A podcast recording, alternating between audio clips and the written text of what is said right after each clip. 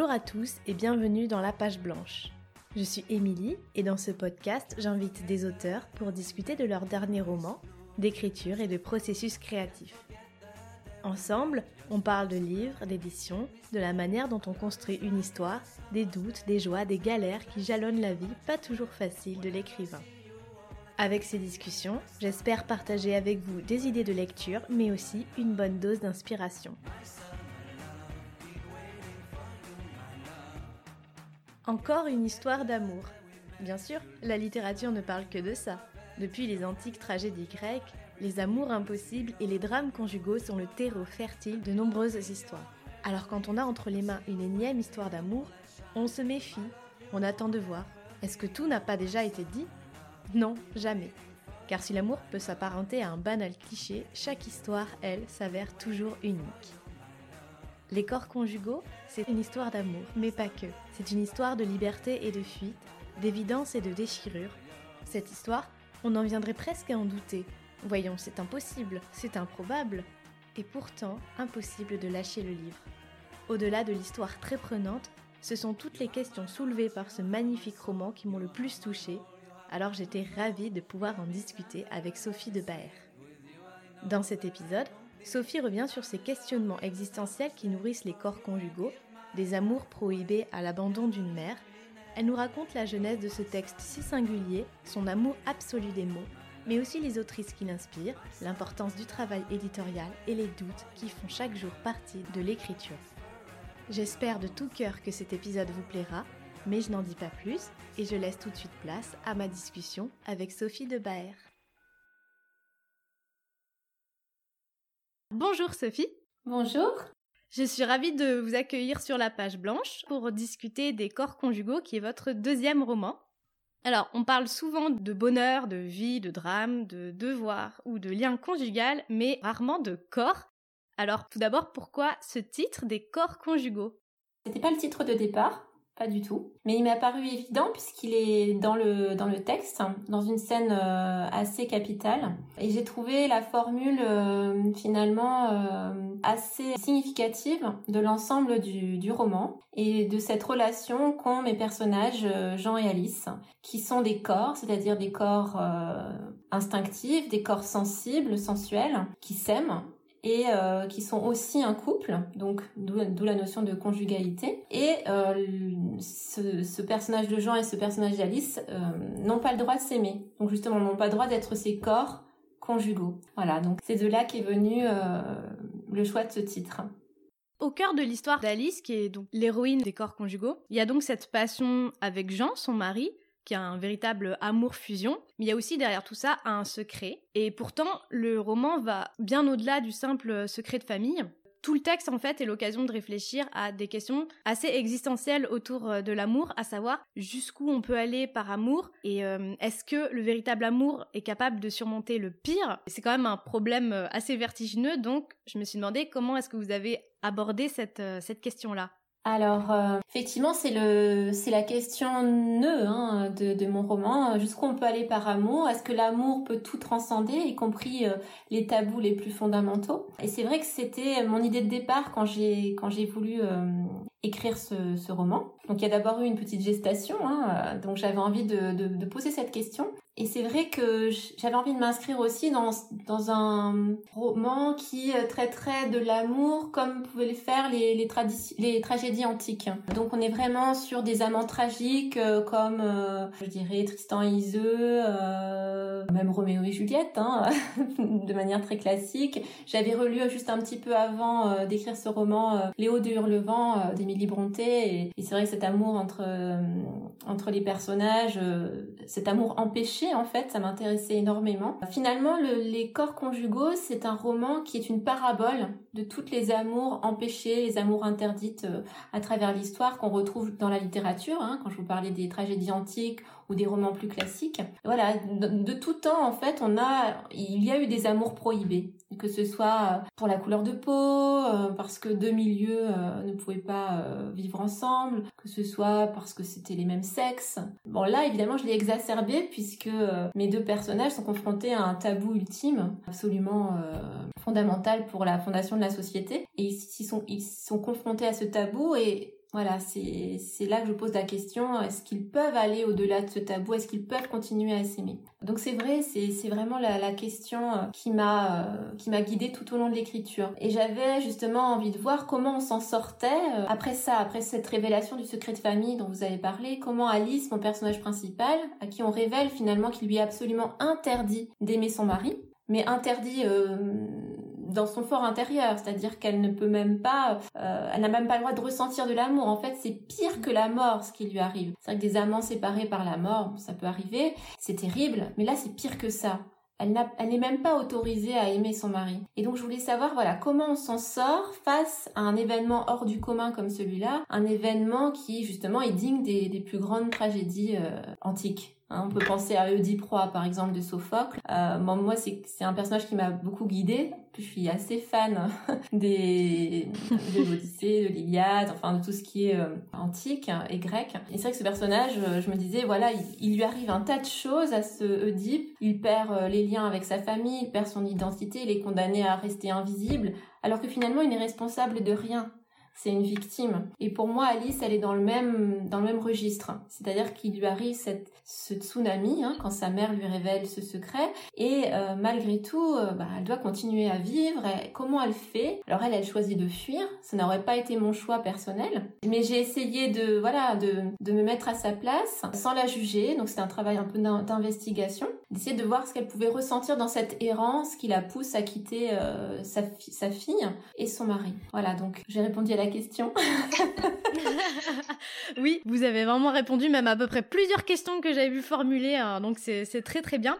Mais c'est vrai qu'effectivement, Alice, c'est avant tout une victime. Et euh, effectivement, on a vraiment, on sent cette fatalité quelque part qui, comme vous l'avez dit, rappelle les, les tragédies grecques et ce poids du, secret, ce poids du, destin quelque part. Et ce qui est intéressant aussi, c'est qu'en tant que lecteur, on est aussi confronté à cette question, à savoir qu'est-ce que nous on aurait fait à la place d'Alice. Vous avez dit que vous aviez euh, voilà dû faire faire des choix aux personnages qui n'auraient pas été les vôtres. Donc euh, comment vous vous êtes senti en écrivant ce personnage, en lui faisant faire ces choix-là et euh, qui sont quand même assez assez radicaux?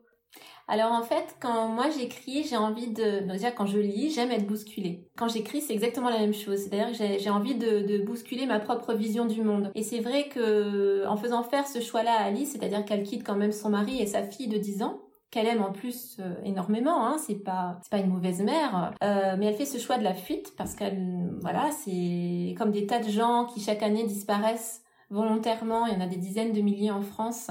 Et, je me suis toujours dit, mais mince, qu'est-ce qui peut pousser une personne à, disparaître comme ça, euh, à se volatiliser Et comment vit cette personne après? Euh, Je voulais me mettre à sa place.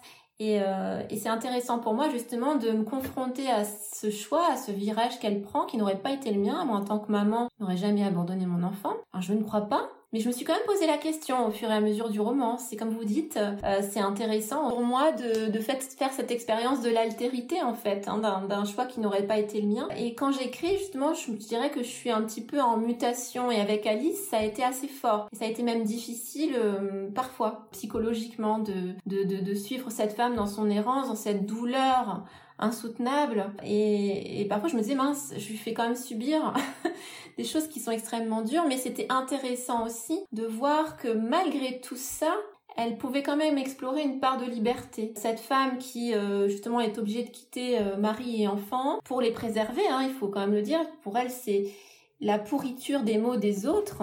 Euh, c'est quelque chose qu'elle ne peut pas accepter pour sa fille et pour son mari. Donc elle les préserve de tout ça en leur cachant la vérité. mais malgré tout, voilà, elle, elle, se, elle vit une vie ensuite qui est, euh, qui n'est pas humaine, c'est une vie d'invisible. D'ailleurs, elle devient veilleuse de nuit, c'est très symbolique. C'est-à-dire qu'elle n'est même plus autorisée à vivre dans le monde du jour. Elle, elle s'isole, elle, elle sort très très peu.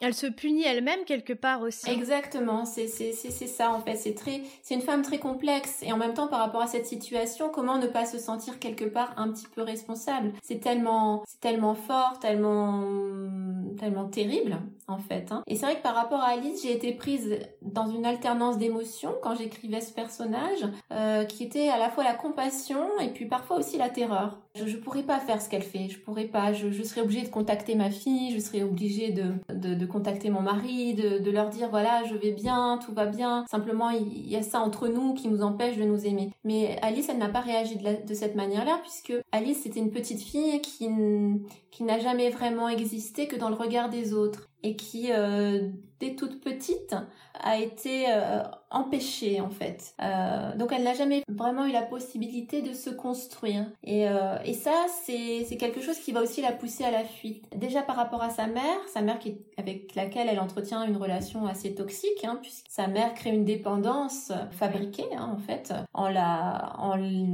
en l'exploitant, euh, en exploitant sa beauté dans des concours de mise, dans des foires, euh, pour répandre un petit peu de lumière dans ce foyer qui est assez misérable, eh bien Alice, la seule manière qu'elle trouve à un moment donné de, de, de, de s'émanciper, c'est la fuite. Elle va fuir déjà dans un premier temps sa mère. Puis quand elle va rencontrer Jean et qu'elle apprend ce, ce secret euh, terrible, elle va faire la même chose, elle va fuir, en fait elle n'a pas le courage d'assumer vraiment ce qu'elle pense, ce qu'elle est. Et finalement dans cette errance, elle va se métamorphoser. Ça veut dire qu'il y a quand même une part de résilience. C'est là où je me détache un petit peu de la tragédie euh, antique pure, c'est-à-dire que euh, elle va quand même explorer sa part de liberté à travers la poésie qu'elle lit beaucoup, à travers euh, la réalisation qu'elle va qu'elle va accomplir autour de cette petite maison d'hôte qu'elle va qu'elle va créer et puis plus tard dans la dernière partie quand elle va euh, renouer avec son petit-fils et que qu'elle va finalement euh, réussir à faire une sorte de, de, transmission. Voilà, donc finalement elle va quand même réussir à exister par elle-même malgré tout ça. Et pour moi, les corps conjugaux, c'est je parlais de parabole de tout à l'heure des amours interdites, mais c'est aussi une parabole de notre propre condition humaine et de cette ambiguïté qui est la nôtre, puisqu'on vit une vie qui est forcément condamnée à, s'arrêter. Alors Alice, elle, elle le vit de manière exacerbée, les circonstances. C'est extrêmement douloureux, c'est extrêmement fort, ces variations entre bonheur et malheur, elle les vit intensément. Mais c'est ça une vie en fait. C'est une alternance de d'espoir, de, de désespoir, et puis de temps en temps il y a un petit coup de vent comme ça qui est capable de tout balayer. Et elle, ce coup de vent, il a été très fort puisqu'il a balayé ce qu'elle avait passé une vie à construire hein, finalement. Mais malgré tout, il y a quand même une petite lumière. Et c'est là que voilà, je m'éloigne quand même de la tragédie il y a cette petite fenêtre euh, qu'on a à travers euh, voilà des, des, des choix qu'on peut faire aussi à un moment donné. Euh, on, peut quand même transfigurer un petit peu ce, ce malheur, voilà, qui est, qui notre malheur à tous, hein, puisqu'on est tous voués un, un jour ou l'autre à, à mourir ou à voir mourir autour de soi.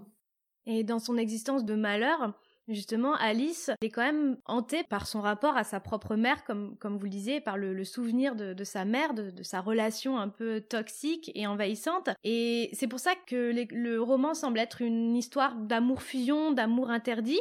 C'est aussi un roman sur l'amour maternel et ce qui est intéressant, c'est ce glissement entre la relation mère-fille que Alice entretient avec Sylvia, sa mère, qui glisse peu à peu à la relation avec sa propre fille Charlotte. Donc finalement, au, bout du compte, on, vient presque à se demander si c'est plus un roman sur l'amour fusion et l'amour interdit ou euh, un roman sur l'amour maternel dans sa vision la plus exacerbée. Mm. Ah, je suis d'accord avec vous. Effectivement, le personnage de Sylvia est très important et euh, c'est une mère euh, qui est à la fois un bourreau, hein, puisque c'est un petit peu une Thénardier moderne, puisqu'elle exploite sa fille dans des dans des concours, dans des foires, puisque sa fille est très belle. Et en même temps, c'est aussi une victime parce que c'est une femme qui est immigrée italienne, qui a fui la misère à Naples, qui est venue en France, en Normandie, et puis euh, voilà, finalement, elle a malheureusement eu un premier enfant handicapé. Suite à, cela, son mari l'a quittée. Elle s'est retrouvée seule avec ses trois petits enfants, couturière, euh, sans instruction, dans un petit HLM euh, de Normandie, dans une petite ville, Bolbec, qui est assez glauque.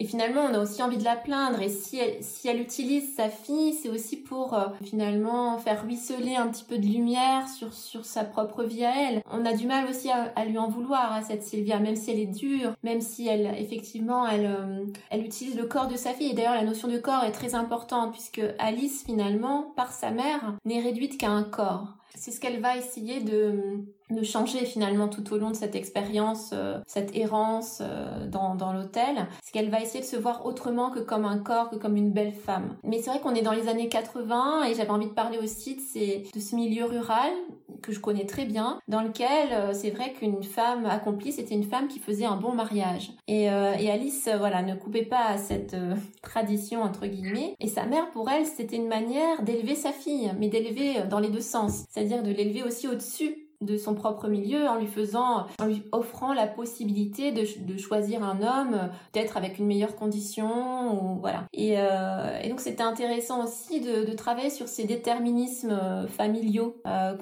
cette transmission de mère à fille. Et c'est intéressant vous parliez de, du parallèle avec Alice et Charlotte, Charlotte qui est la fille d'Alice, puisque finalement on se rend compte que Alice qui n'a pas vraiment réussi à construire une relation saine avec sa mère, finalement continue avec sa fille. C'est une forme de reproduction. D'une autre manière, évidemment, puisqu'elle aime aussi énormément sa fille, de la même manière que Sylvia aimait énormément Alice. Mais c'était un amour maladroit, un amour, euh, euh, oui, elle l'aimait mal en fait, tout simplement. Et finalement, Alice reproduit ce schéma. Et c'est vrai que c'est quelque chose qui me tient à cœur. Je dirais que c'est de l'ordre de l'obsession intime chez moi. C'est de, de, de montrer un petit peu ces déterminismes, ces choses qu'on se transmet inconsciemment de, de, de, père en fils, de mère en fille. Et c'est vrai que c'est un, c'est un texte aussi qui, qui, qui est consacré à la maternité. C'est, c'est, pour moi, c'est, c'est aussi le cœur du roman. C'est pas seulement effectivement cet amour fusion entre, entre Alice et Jean.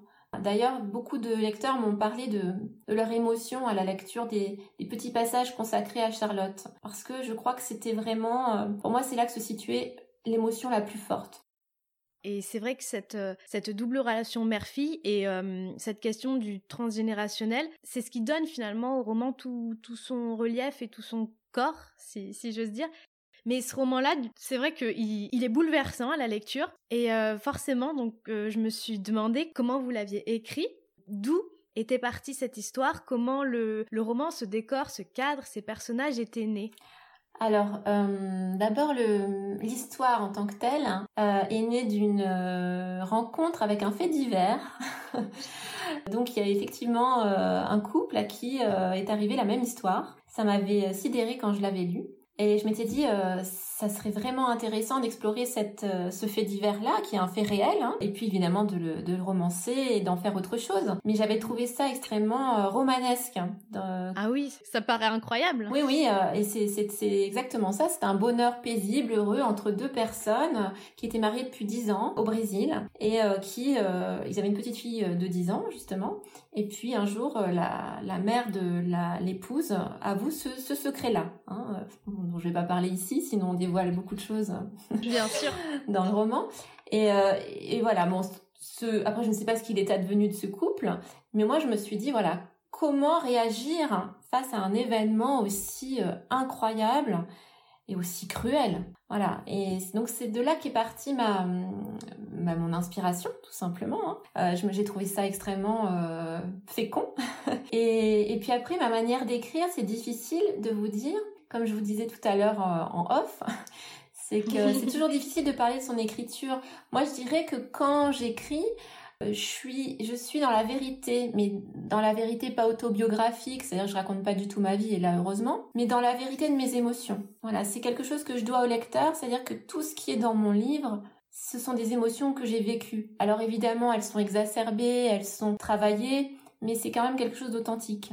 Donc je suis pas dans une écriture intellectuelle, je suis vraiment dans une écriture de l'émotion. Et puis euh, après comment sont nés ces personnages? Voilà, je vais, je vais dire euh, pourquoi en Normandie, je ne saurais pas vous dire. Je cherchais un endroit un peu euh, un peu brumeux.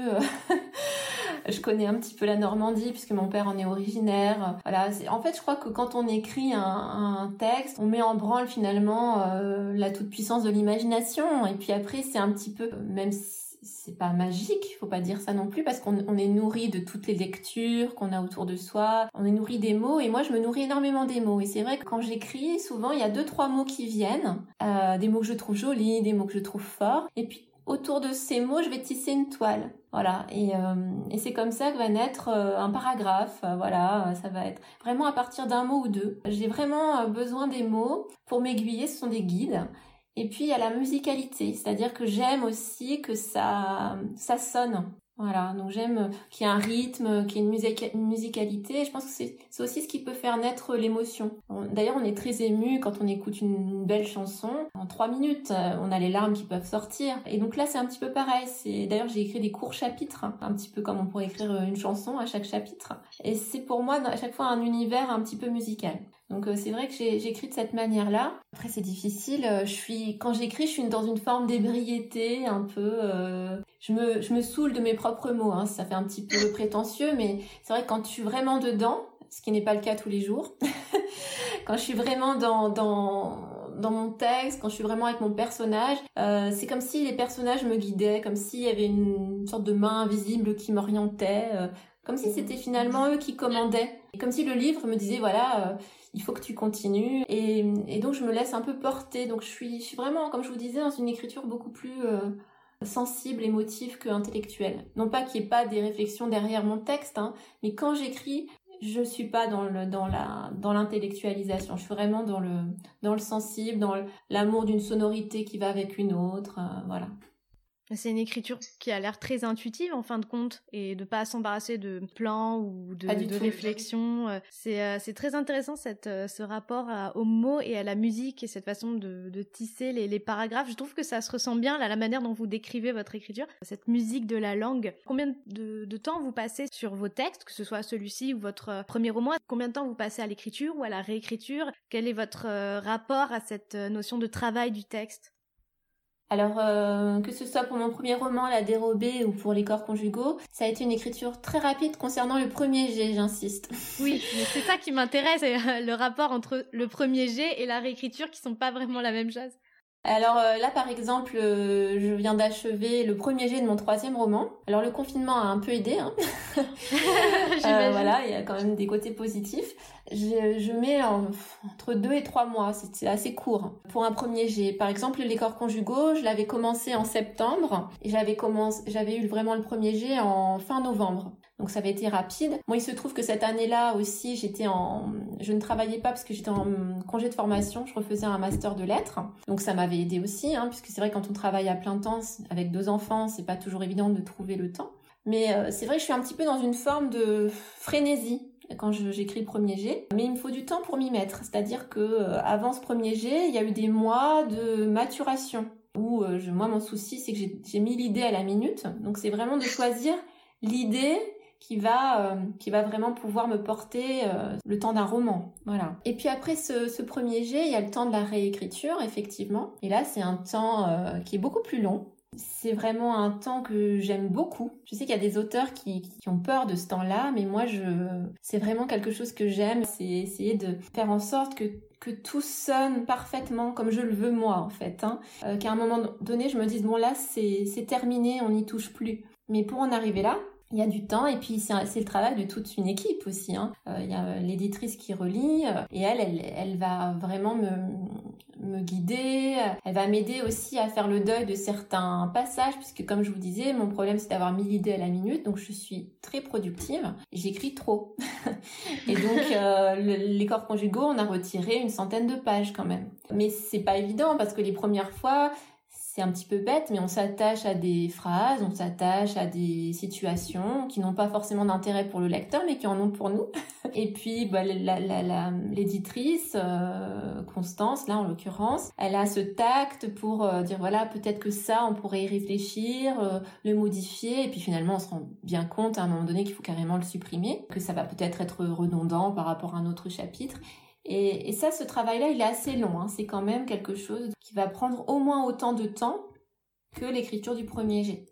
J'imagine que dans, dans ce process de réécriture, la relation à l'éditeur, elle est importante et de, de dépasser justement son, sa propre écriture et de se confronter euh, au regard euh, extérieur.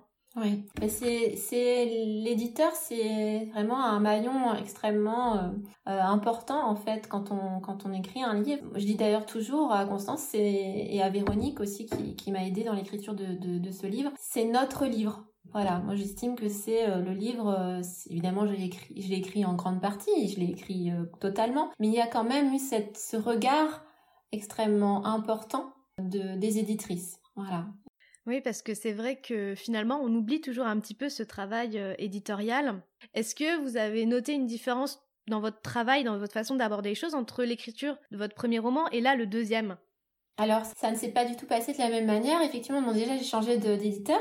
Donc euh, j'avais euh, donc un autre éditeur, c'était Anne Carrière pour le premier. Euh, avec mon éditeur Jean-Baptiste, ça s'était très bien passé aussi, mais ça avait été beaucoup plus beaucoup plus court en fait au niveau de la réécriture. C'est vrai que c'était mon premier roman aussi, donc je savais pas trop comment ça fonctionnait. et Jean-Baptiste était très bienveillant et m'a laissé le, choix de garder beaucoup plus de choses. C'est vrai qu'avec Constance et Véronique, j'ai vraiment appris à enlever un peu de chair. Voilà, clairement, euh, il fallait un petit peu épurer, il fallait euh, écrire un peu plus à l'os. Et euh, je trouve d'ailleurs que mon écriture a beaucoup évolué entre le premier et le deuxième roman. Et c'est vraiment intéressant comme travail. J'ai vraiment beaucoup appris. C'est voilà, je pense qu'on peut pas remplacer un, éditeur. C'est l'auteur ne peut pas écrire tout seul, ou alors le livre ne sera pas le même. Voilà, et il sera certainement moins bon.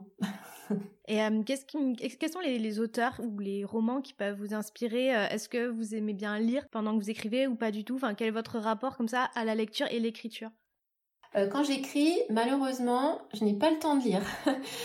comme j'ai quand même une vie bien riche par ailleurs, je travaille, comme je vous disais, à, temps plein, je suis enseignante, j'ai des enfants, une grande maison, un jardin entretenir, etc. Donc c'est vrai que le, temps que je vole à ma famille pour écrire, euh, c'est pas du temps que je peux avoir en plus pour lire. Donc c'est vrai que je ne lis pas. Par contre, en dehors des périodes d'écriture, évidemment, je lis. Alors moi, il y a des auteurs que j'aime beaucoup. Il y a une autrice en particulier qui m'a beaucoup influencée. Je pense que c'est Marguerite Duras. Et je pense qu'on s'en est rendu compte dans ce roman puisque l'amant a un rôle euh, assez important, euh, c'est un fil conducteur et puis l'héroïne a un, lien particulier avec ce livre. Voilà, je, j'ai je trouve que les héroïnes duraciennes sont, sont très inspirantes. D'ailleurs, euh, Alice me fait un petit peu penser à cette héroïne du barrage contre le Pacifique, qui est une jeune femme qui vit dans une donc qui vit un petit peu euh, avec cette mère toxique aussi hein, euh, et qui est finalement coupée en deux entre cet amour fort qu'elle ressent pour sa mère qui pourtant est quand même quelqu'un de très particulier qui qui qui est dur avec elle hein, et puis cette envie de, de partir ailleurs cette envie de, de s'émanciper. Voilà elle est elle est trouée de désir elle est traversée par euh, par l'envie de, de, que quelque chose se passe et c'est exactement ce qui se passe qui se passe pour Alice. Ce quelque chose, c'est Jean, évidemment, qui va, qui va, va lui permettre de, de, de changer de vie. Euh, voilà, c'est, ce sont ce genre d'héroïnes un peu complexes, euh, qui sont dans l'entre-deux, en fait, dans l'attente.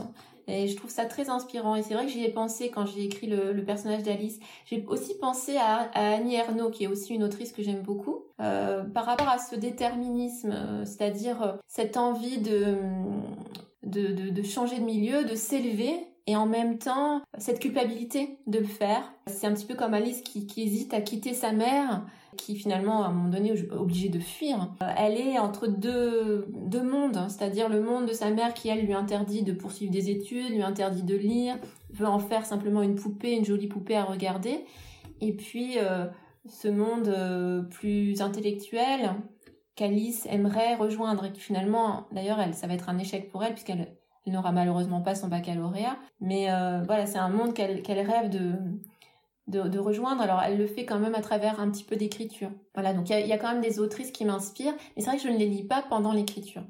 Mais elles m'ont forcément euh, rempli.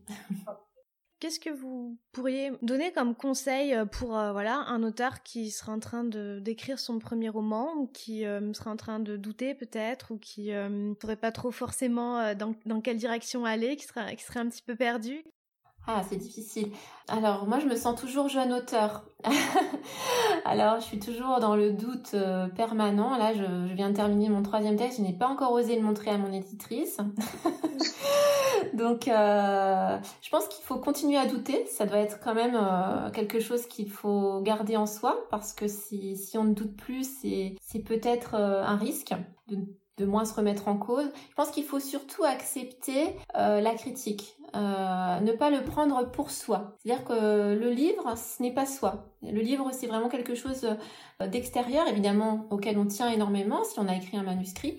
Mais il faut accepter justement que qu'il faille le modifier, que peut-être celui-là n'est pas bon et qu'il faudrait en réécrire un autre. Voilà, je pense que hum, il faut être assez humble, voilà, dans l'écriture. Après, comme conseil, je dirais hum, de, poursuivre sa voie, c'est-à-dire de pas essayer de faire comme, Moi, par exemple, j'écris d'une manière très différente, je pense, de, plein d'auteurs contemporains.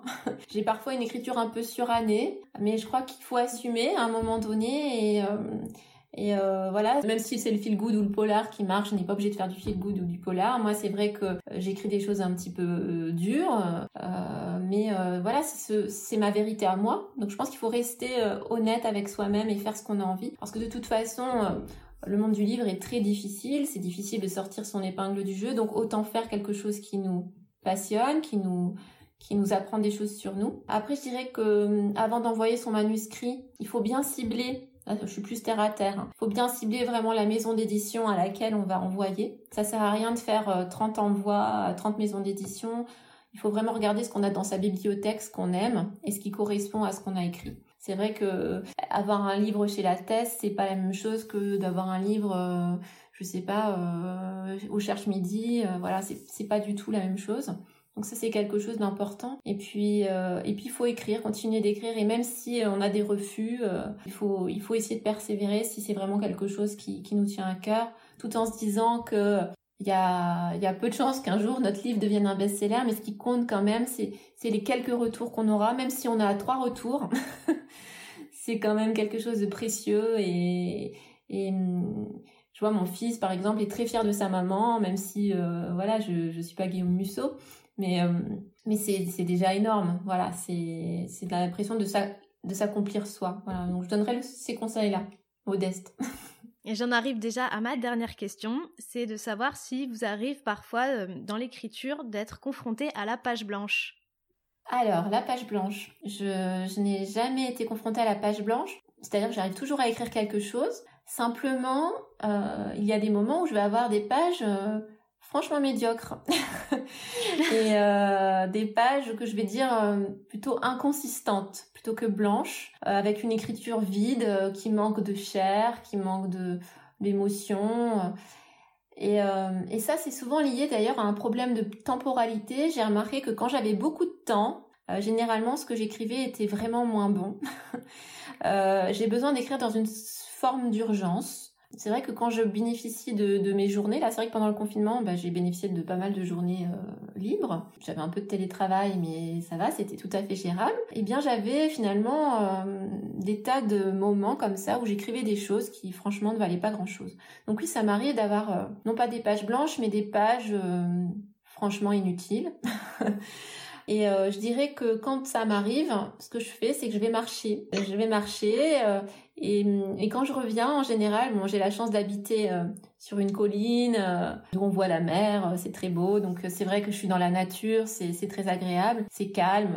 Je je vais pas marcher dans les couloirs du métro. Hein, c'est sûr que c'est peut-être plus inspirant comme ça d'être dans la nature, de, sentir l'air sur la peau, d'être dans une forme de contemplation.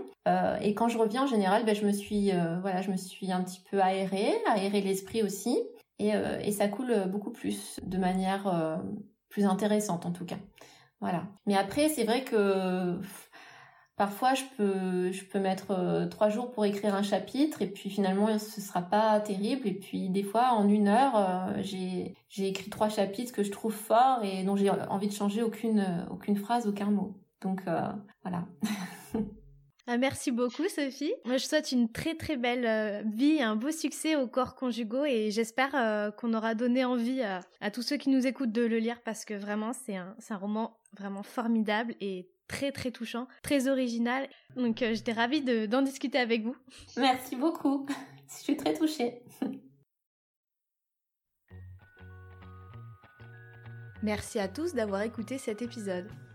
Pour ne rater aucune publication de la page blanche, pensez à vous abonner depuis votre plateforme d'écoute. Comme ça, vous serez directement notifié à la sortie de l'épisode suivant.